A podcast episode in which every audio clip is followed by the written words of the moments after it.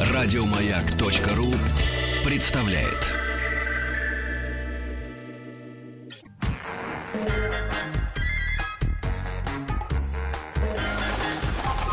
Любовь и голуби.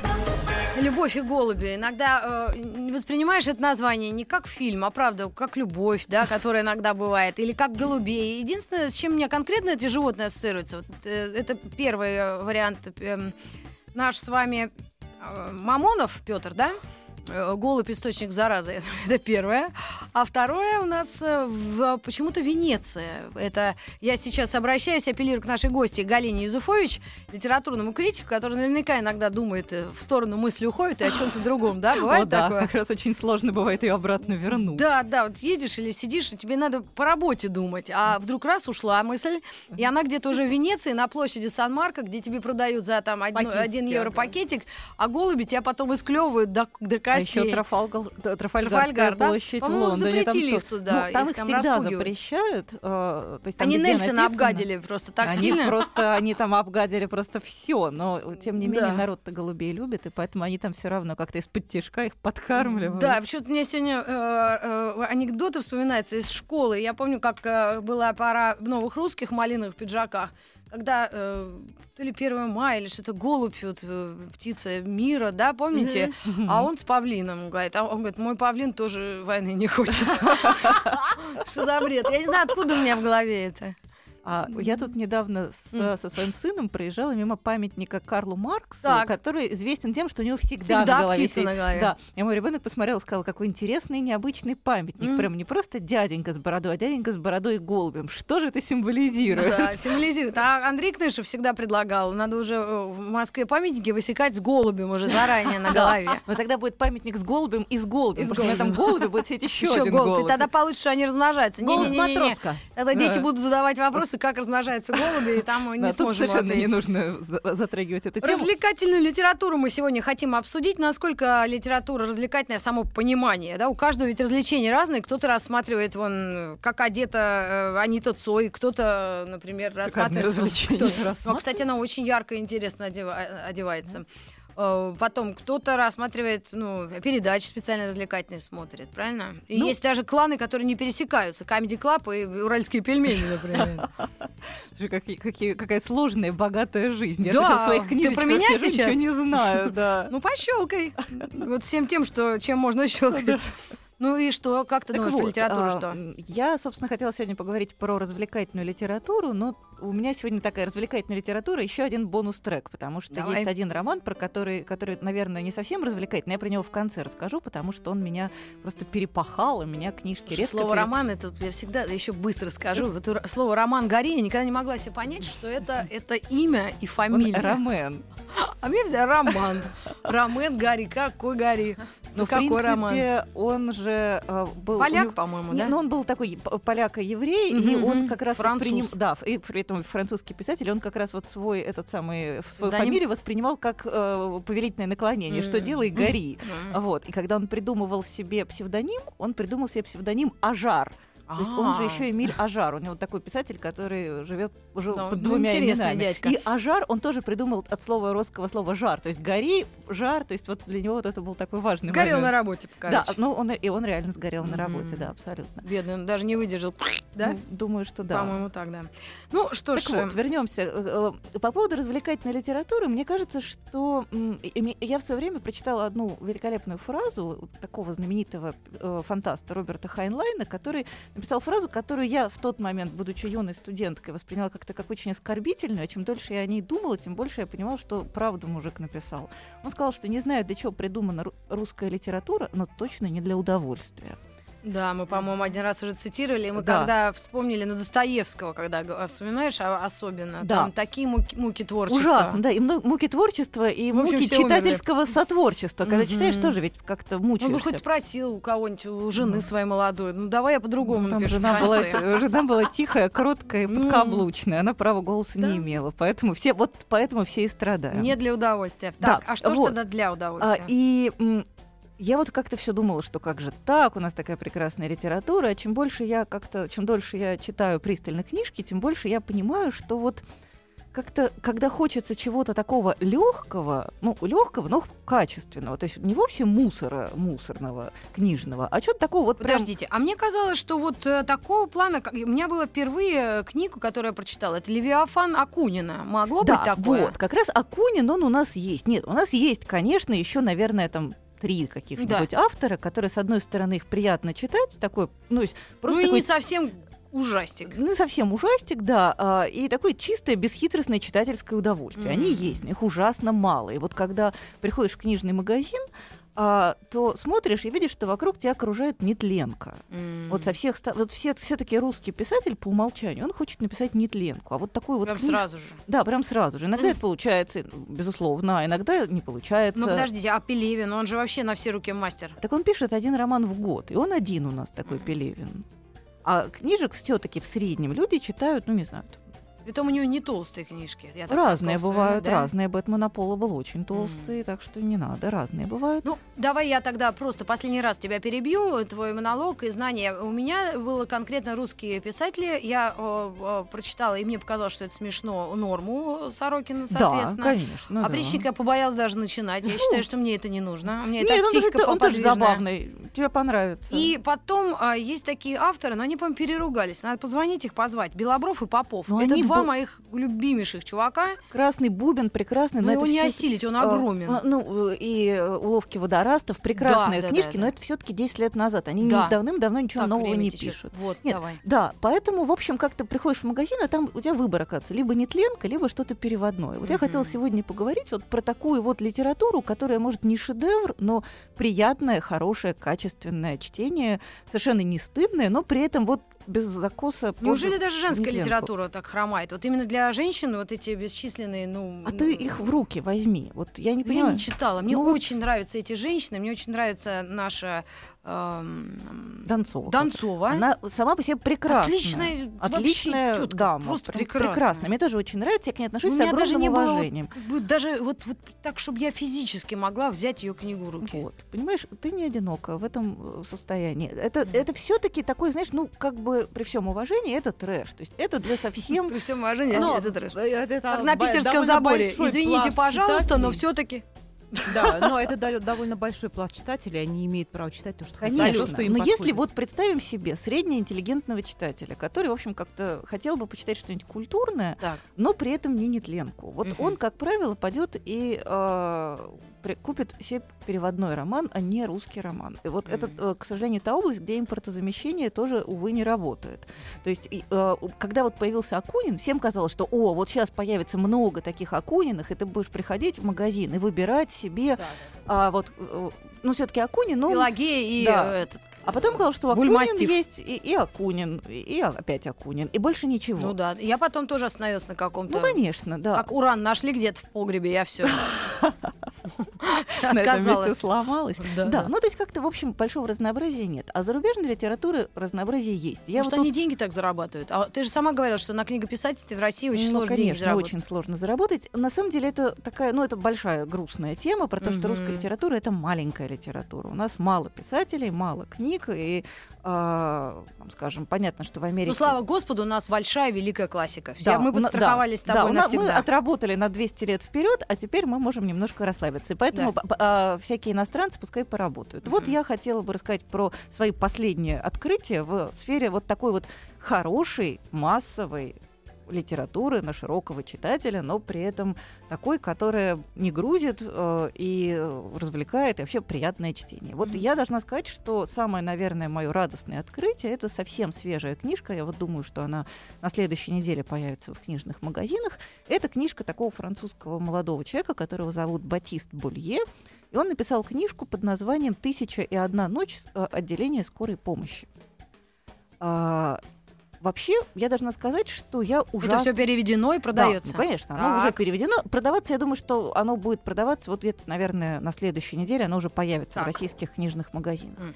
Я должна сказать, что я вообще ужасно люблю всякое про больницу. Вот всякий доктор Хаус, это М. вот прям наше дорогое. Вообще доктора, правда, они заранее уже нам нравятся Да, все. мы заранее Особенно всех мужчины. любим, и мужчин, и девушек мы тоже можем любить. Да, Они- мы их мы уважаем, уважаем, жалеем. переживаем, да. Больные, это вот М. как же, опять же, а вот, вот как я. И а, вот а, Батист Болье это такая книжка, которая ровно вот а, соответствует всем нашим самым высоким читательским ожиданиям. Это а, вообще у, нее, у этой книжки интересная история появления. Жил да был молодой человек, совсем молодой, ему сейчас, наверное, 30 лет, может быть, Так. даже меньше. А, работал интерном, ну, в смысле, молодым начинающим врачом в одном А интерн это французском- как? Это когда закончил Интерн уже? это- Это когда ты уже врач, но ты еще как бы не имеешь права вести самостоятельную практику. нет печати. Ну, как-то так, да. Мгм. У нас, по-моему, такого институт, такой институции нет. Это, ну, вот, э, я знаю, что у российских врачей есть э, Стажировка. ординатура. Нет, да. Вот, вот, э, это А. ординаторы. Это вот такие вот... А, наши- ну да, ординаторская, Да. так и пишут у них. да, на- вот это вот те, на которые, комнате, э, на которых все все они пашут. спят. На которых все пашут, грубо говоря, которые живут в условиях жесткой дедовщины, они такие духи, они в больницах пашут за всех. А Вот, пока не станут взрослыми и профессиональными. Вот он работал в, этой своей, в своем парижском госпитале в отделении скорой помощи. А, И он э, честно писал, что он начал как-то перегреваться и начал вести блог. Мгм. И в этом блоге он, собственно, писал про свою больничную жизнь. И какие-то отдельные зарисовки, какие-то такие медицинские байки. Мгм, мгм. И постепенно этот блог стал каким-то натурально феноменально популярным. У Ну, него это, это в реальной жизни. Абсолютно, это реальная история. Откуда книжка взялась, Да. я рассказываю. Ага. Три миллиона читателей. На этой э, ноте мы на секунду а, прервемся и к вам вернемся вновь. Любовь и голуби. Да, мы продолжаем разговор о книгах развлекательных, и мы прервались на той э, замечательной э, минуте, когда у парня, у э, дежурного Батиста врача Валье, да, он э, начал вести стал блог. популярен блог. И блог его. этот стал феноменально популярным. Да-да-да-да. То есть это было что-то, какой-то просто обвал. Вот начиная с 2012, по-моему, года, вся Франция читала этот блог в ежедневном режиме. А если он, не дай бог, что-то вдруг один день не писал, то э, набегали миллионы, реально миллионы читателей и спрашивали, что же у нас за беда такая. Да. Вот. Кто А убил Лору Палмер? Кто убил Лору Палмер? Все ли у тебя в порядке, дружок? Понятно, Почему да. давно не пишешь? Мгм. Вот, то есть это был такой общефранцузский медицинско-литературный феномен, и, естественно, как это всегда бывает в таких случаях, а, парню предложили написать книгу, собственно, Мгм. из блога сделать книгу. Он, поскольку э, молодой человек серьезный и ответственный, он не просто, как какой-нибудь наш Гришковец условный, собрал все свои записи и их опубликовал, он решил это переработать и написал честную, настоящую книжку с сюжетом. Так. И э, сюжет там абсолютно такой понятный. Есть главный герой, такой немножко дурачок, наивный, трогательный э, интерн в госпитале. А, и в, в этом госпитале лежит и умирает от рака женщина. Мгм. Женщина довольно молодая, э, очень красивая, ну, то есть молодая, в смысле, допустим, там ей условный полтинник, то есть явно р- молодая, чтобы умирать. И она лежит, умирает, и ужасно ждет своего сына, который не может к ней прилететь, потому что извергается знаменитый исландский вулкан, Да, имя которого никто, Для Кудли какой-то. да, который никто никогда не выговорит. И а, парень не может прилететь к своей маме, а мама прям совсем умирает. И вот этот самый интерн, главный герой, он начинает если маме 50, значит, ребенку Ну, сколько? 24, 25, на- допустим. Ну да, ладно, правильно. Да сходится. хоть 30. Ну да, то есть он, он уже взрослый мальчик, Так. он просто не может прилететь, он Мгм. где-то застрял из-за этого Мгм. вулкана. Вот. И чтобы ей, как-то заставить ее, его дождаться, главный герой начинает рассказывать ей истории, медицинские байки. То есть такой... э, Почему, собственно, «Тысяча и одна ночь»? Потому что он работает такой шахерезадой. Мгм. Он каждый раз обрывает свою историю на самом интересном месте, чтобы она не умирала, чтобы Мгм. она дождалась а, своего ребенка. Мгм. Вот. И а, постепенно он как-то туда, э, эти истории начинают уже рассказывать какие-то его коллеги, то есть туда вплетаются новые голоса, это какие-то бесконечные байки. Среди них есть очень смешные, действительно просто такие, ну, гомерически смешные, когда сидишь и читаешь их в одиночестве, в- один в комнате, и страшно ржешь и не можешь успокоиться. Есть какие-то совершенно душераздирающие, такие щемящие, пронзительные, Мгм. и все в целом это такое очень легкое чтение, которое, как мне кажется, обладает совершенно выдающимся терапевтическим эффектом. То есть как-то, ну, э, мы же сегодня все живем так, что на- мы эмоции в основном прячем. Ну, то есть публично выражаем, какое-то такое публичное выражение эмоций, такой публичный катарсис. Ну это да. немножко неприлично. Ну да, как-то Ну, мы что, это такое? Только если выпьем. Да, только если выпьем. Вот поэтому корпоративы надо запретить. Начальникам говоришь потом все, что не попадя. а как дальше с ними жить. А вот эта книжка, она заменяет, мне кажется, вот корпоратив, потому что это действительно такой прекрасный канал для эмоций. Вот буквально выплескиваешь все, что в тебе Ну и, конечно, не говори, чем кончилось. Не, не буду говорить, чем кончилось. Там фи- финал абсолютно пронзительный, абсолютно не такой, как ожидаешь. Там есть финал. э, То есть это не просто такой на- набор баек, но при этом там действительно в какой-то момент образуется такой большой плотный мир. Вот, например, э, э, помните, был такой сериал «Любимейший. Скорая помощь». Да. Да, там, Вот, где Клуни с- начинал. Да, с Джорджем Клуни. И там весь... Я бы такому врачу бы тоже пошла лечиться. Весь прикол там состоял как раз в том, что там такой мир, что там много людей со своими отношениями. И вот в книжке Балье тоже образуется такой же вот точно мир, где какие-то пациенты, они там уходят, возвращаются, у врачей, Мгм. у интернов между собой какие-то отношения, там вот как- иногда роман, иногда неприязнь, иногда э, соперничество. В общем, такой большой выстраивается живой человеческий мир, в котором очень густо растворены эмоции. И все это при этом написано вот с чарующей французской легкостью. То есть вот прям вот открываешь и читаешь. А, действительно, я должна сказать, что я как-то вообще изначально на эту книжку посмотрела как-то так, Мгм. а потом я начала ее читать, и я обнаружила, что в какой-то момент горло перехватывает, мгм. и слеза на глаз наворачивается, в какой-то момент смеешься, не можешь остановиться, идешь к кому-то из ро- родственников, зачитываешь какие-то фрагменты. На- Напомню еще раз Короче, название э, книги, потому что книжка- иногда слушаешь радио и Да. думаешь, да скажи ты, черт Да, тебя, где, как повторяю, называется? Батист Болье. Книжка называется «Тысяча и одна ночь». А, ну отделение, да, отделение скорой помощи. Мгм. Прекрасное совершенно чтение. э, редкий случай, когда медицинская больничная тематика подана удивительно как-то мило, симпатично, весело, тактично и вот прям совсем, Мгм. совсем-совсем не грубо. Очень рекомендую. Прекрасное терапевтическое чтение за место как выпить. Слушай, мы вчера издевались над нашим детством, вспоминали советское прошлое. А ты помнишь, о чем Викон Доброжелон? Конечно, три тома. А про что там? Как три? Три. Первый том Толстых. это... Конечно. Три толстых тома. Нет, это Викон Доброжелон. Сам Не- Викон не три считая- тома? Викон да, не считая мушкетеров. Не Да вы считая что? мушкетеров. Ну и 20 расскажи, а то три- второй там- день не сплю, времени нет. Это А, все. Бесконечная история, Рита. Все не воспроизведешь, но основной сюжет это а, то, что у Атоса был сын Так. Рауль Доброжелон. Так. Викон, собственно, этот самый Доброжелон, который с детства любил А свою... звали его Рауль. Рау- Звали его Рауль. Я думала, Виконт него- это имя. Так, Виконт это должность. хорошо. Ну вот. И он с детства любил свою соседку, хромоножку Луизу де Лавальер. Да. а эта Луиза де Лавальер взяла да и приглянулась королю Людовику XIV, и он ее назначил своей э, официальной фавориткой. Так. И вот, собственно, вся бесконечная драма, которая вокруг этого Мгм, разворачивается, с кучей каких-то интриг, побочных персонажей, страданий, грусти. На три тома. На три А это реальная тома. история? Ну, конечно, нет. А.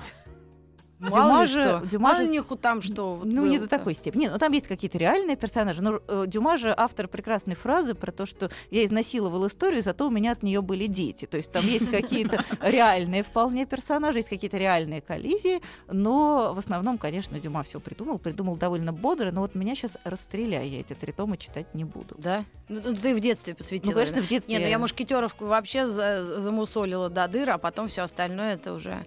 Да. это просто- Нет, 20 лет спустя еще тоже хорошая Да, книжка, а вот да. Викон Виконт Доброжелон уже это уже пошло так для так. сильных духом. Ну, а можешь нам сказать, вот действительно, если нас не заставить сейчас, а молодежи, вот есть ли книги, которые вне времени, именно такие, ну, легкие достаточно, без вот грузи- грузящего Ну, какого-то? тут, что называется, на вкус и цвет. Вот, например, я недавно перечитала э, книгу Михаила Булгакова «Мастер и Маргарита» и обнаружила, что это прекрасное, абсолютно вневременное, легкое чтение для молодого поколение. поколения. Да, то есть это книжка, которую, вот, мне кажется, надо читать в 14-15 лет.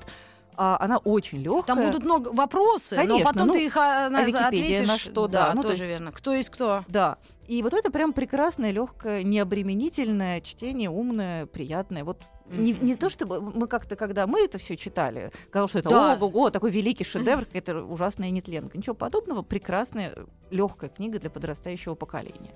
Вот, это я прям удивилась, потому что у меня была какая-то другая картинка в голове. Ну да, и у нас еще был какой-то такой флер того, что много запрещали, Да, сам издаты, там конечно, что-то да. это можно, это нельзя. Тут я А рыбу заворачивал, потом еще там такие персонажи, что даже дети уже 7-8 лет, которым, которые на, на Патрике заходят, им обязательно про какого-то Да, кота конечно, гигантского расскажут.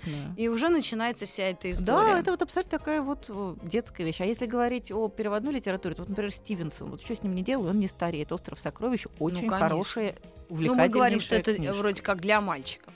Ну, для Ну, мальчиков я читала, мне нравилось. мне очень нравилась, и она до сих пор хорошая, и она какая-то живая, динамичная. Мгм. А вот в трех мушкетерах очень много слов. Да. Чем больше в лекции воды, как говорил ученый один, тем жиже аплодисменты. Мы к вам вернемся совсем скоро с Галиной Изуфович. Мы говорим о развлекательной литературе. Оставайтесь с нами и, пожалуйста, ручка, бумажка запишите, а то ж вы забудете.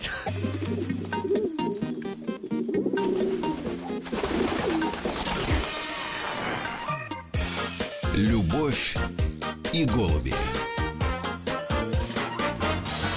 Друзья, мы продолжаем эфир «Любовь и голуби». Этот час мы посвятили развлекательной литературе. Те, кто успели э, предыдущую часть выслушать внимательно, мы говорили о книге «Тысяча и одна ночь». Э, Отделение скорой помощи. Да, это французский молодой симпатичный э, Да, врач. Писатель Батист описал- Болье описал свою медицинскую... Не проходите мимо. Всегда врачи вызывают в нас Да. какие-то такие эротические чувства. Не побоюсь этого слова. Ну, Ну, и- ну, конечно, если не противные. Нет, врачи. вот эти, вот эти врачи совершенно не противные. За эротические чувства не скажу, но книжка действительно прекрасная, теплая, нежная, какая-то очень такая Мгм. душеполезная, я Да, да, да. Мне кажется, вот каждая женщина должна вот хоть разок повстречаться с врачом. Ну, хоть один раз. Ну так, не обязательно Ну, не прям совсем во мне комплекс неполноценности. Да? Э, Да.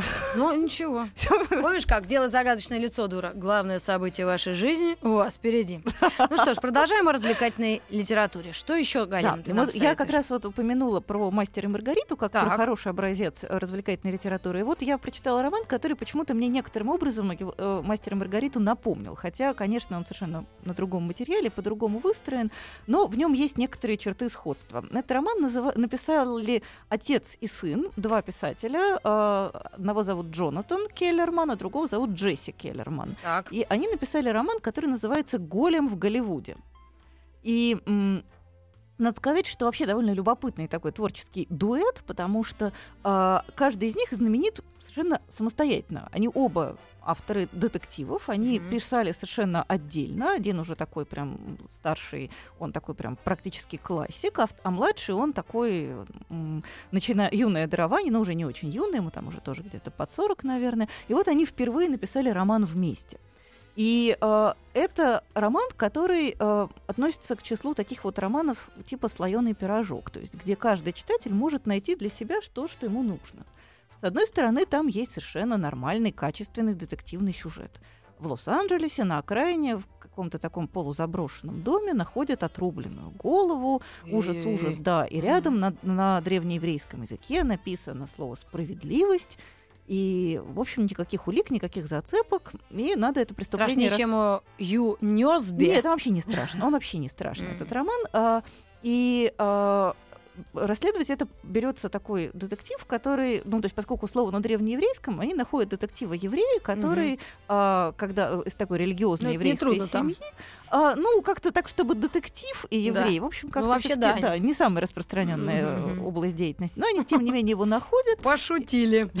На ладно. национальную тему. да. нас поняли. А, И а, он начинает расследовать это преступление, и а, постепенно оказывается, что в этом преступлении есть еще какое-то второе, третье дно. Мгм. И оказывается, что все это некоторым образом завязано с историей а, голема, настоящего глиняного вот этого вот чудовищного человека, который в XVI веке создали а, раввины в Праге а, для того, чтобы этот голем защищал евреев от всяких прит- Подожди, угнетателей. голем это то, что в, мы это в «Властелине колец», вот эти ур- вурдалаки, урки, голем, Не-не-не, голем не-не-не, какой-то есть, нет. там тоже Голем персонаж. это пер- нет, там есть горлом персонаж, а, А. этот голем это такая еврейская легенда про А. то, что в XVI веке некий ученый э, каббалист э, Равин в Праге создал огромное глиняное такое чучело, Так, которое, э, которому он, в которое он вдохнул жизнь. И это глиняное... как Франкенштейн. Да, да, типа как Франкенштейн. И он, э, этот голем, был призван защищать евреев от всех, кто в те времена их желал обижать, и таких Ну в да, те да. времена было немало. Мгм. Вот. То есть он был такой вот как бы защитник э, еврейского народа, но при этом такой немножко страшный, потому Да, что он глиняный, не, не вполне одушевлен, то есть Мгм. какое-то странное существо. И вот внезапно это какая-то древняя абсолютнейшая легенда, она, Оживает. она, да, начинает прорастать. Причем в Лос-Анджелесе. Да, в Лос-Анджелесе. И э, оказывается, что э, этот самый молодой человек, который расследует это преступление, он в нем течет кровь того равина, который некогда В общем, создал всё этого связано. голема. Да. То есть, с одной стороны, это настоящий честный детектив. То есть там есть абсолютно рациональная такая линия расследования, Мгм. где преступление, расследование, потом такое наказание. Ну, то есть, как бы все нормально, как Так. в нормальном детективе. Но при этом там есть еще один слой. Это вот слой вот этой вот всей какой-то средневековой мистики, которая тоже как-то периодически вылезает на Ну, поверхность. мы же проходили уже Дэна Брауна с его умозаключениями. А, ну, все-таки его прокляли э, католики, нет? Но они его не любят. А. Они его не любят, так и он их не любит. У них все взаимно, да? конечно. Ну, тогда ладно. Хорошо, Да. нас не трогал. Да, Нашу Русь. Да, матушку. Да, и до православной церкви тоже не добрался. Как-то он Да, да. концентрировался на Как его кто-то католичестве. посоветовал ему на в издательстве.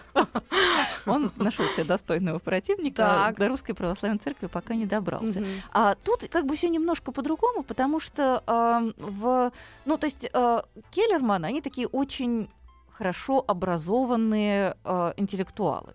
Они пишут это, это, это скорее правильно, как мне кажется, сравнивать скорее с каким-нибудь таким немножко уцененным Умберто Эко М. или вот э, э, тем же самым Булгаковым, потому что тоже есть какая-то вот, там еще есть библейская линия, там еще каким-то образом это все оказывается связано с историей Каина и Авеля. Ой-ой-ой. А, вот, то есть и, и, э, а кроме того, там есть еще такая богатая линия про отношения главного героя и его отца. А, то есть, е- а для тех, кто любит про отношения в семье, то есть Отцы и еще дети. да, тех, кто любит про отцов и детей, там для них тоже есть своя линия. То есть получается такой Так а много- развлечение в чем? Надо думать. это крайне увлекательное чтение. Это Мгм. отличный детектив, очень живой, очень бодрый, очень динамичный. Такой вот натуральный пейдж тернер, когда сидишь Мгм. и листаешь, и вот очень хочется узнать, кто же в конце концов убил.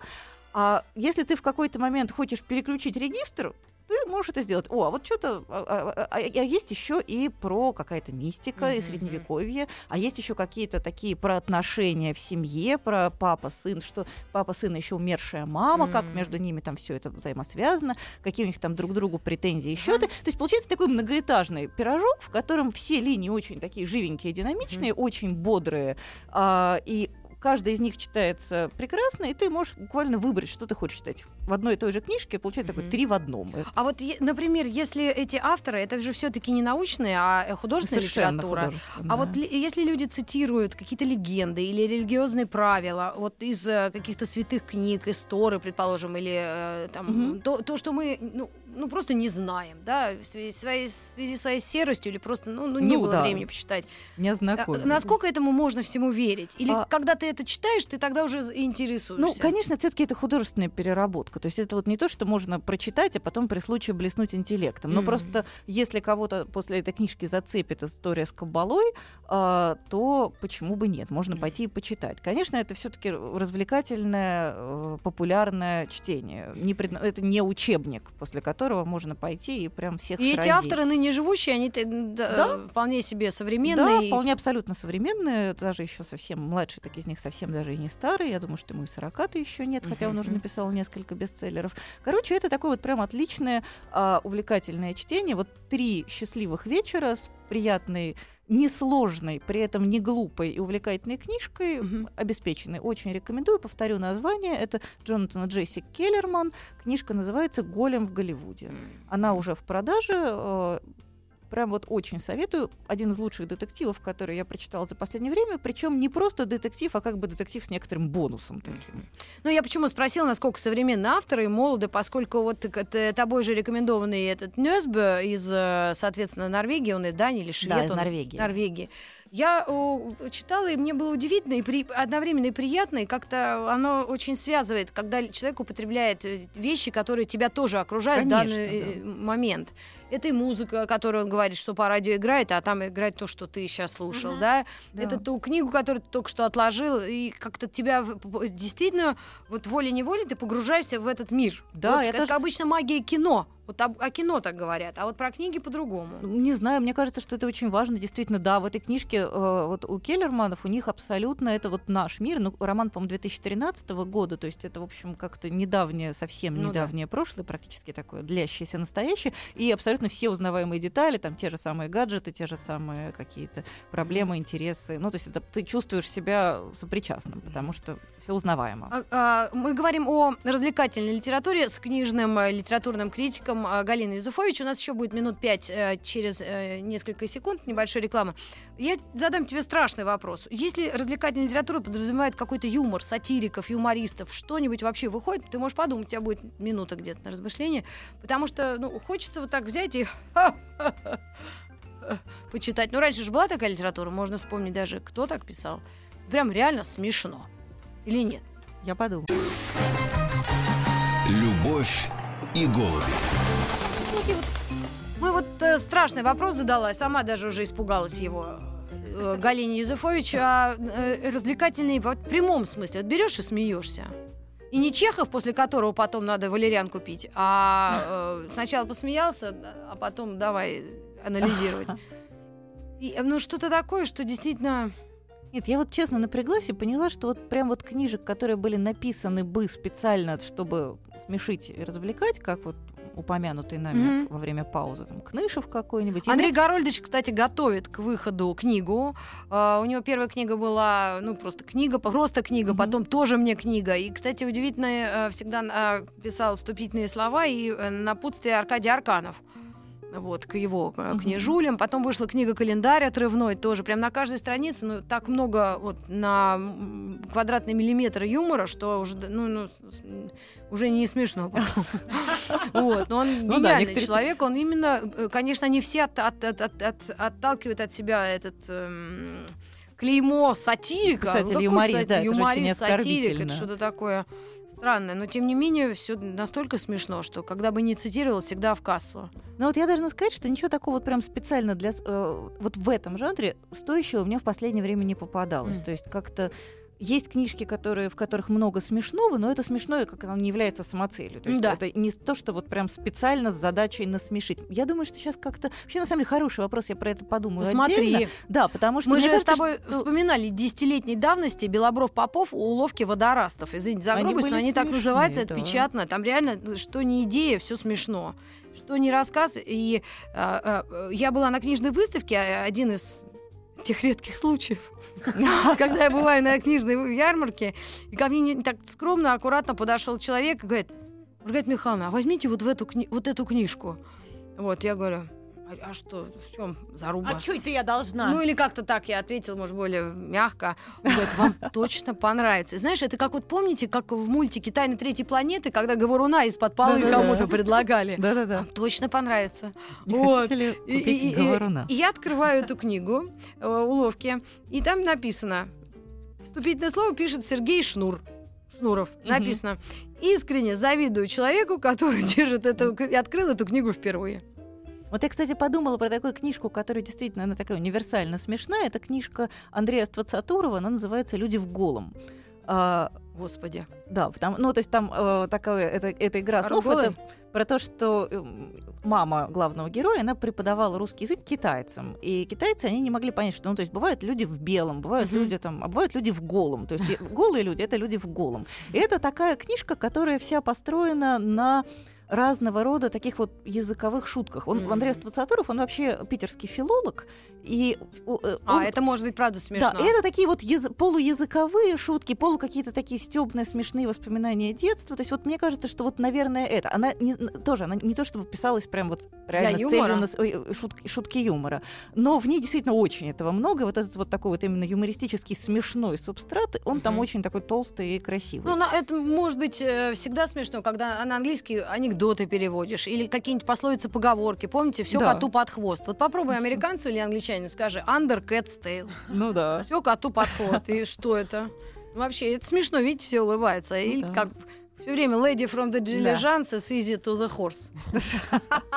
Все поняли? Баб с возу. Кобыле легче. да. Матч easy to the horse.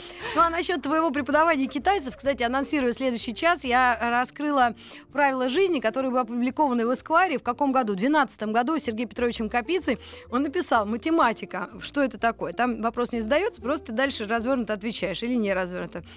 Так вот, как он ответил, математика — это то, что русские преподают китайцам в американских университетах.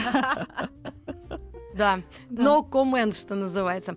Галь, ну смотри, мы тебе задание дали. э, Я не быть- успела рассказать про роман, который А, буквально... точно, ты же говорила еще три минуты. Да, Да, три есть, три есть. я вот сейчас скажу про книжку, которая как раз, она тоже сегодня поступила в книжные магазины, поэтому мне очень хочется про нее сказать сегодня.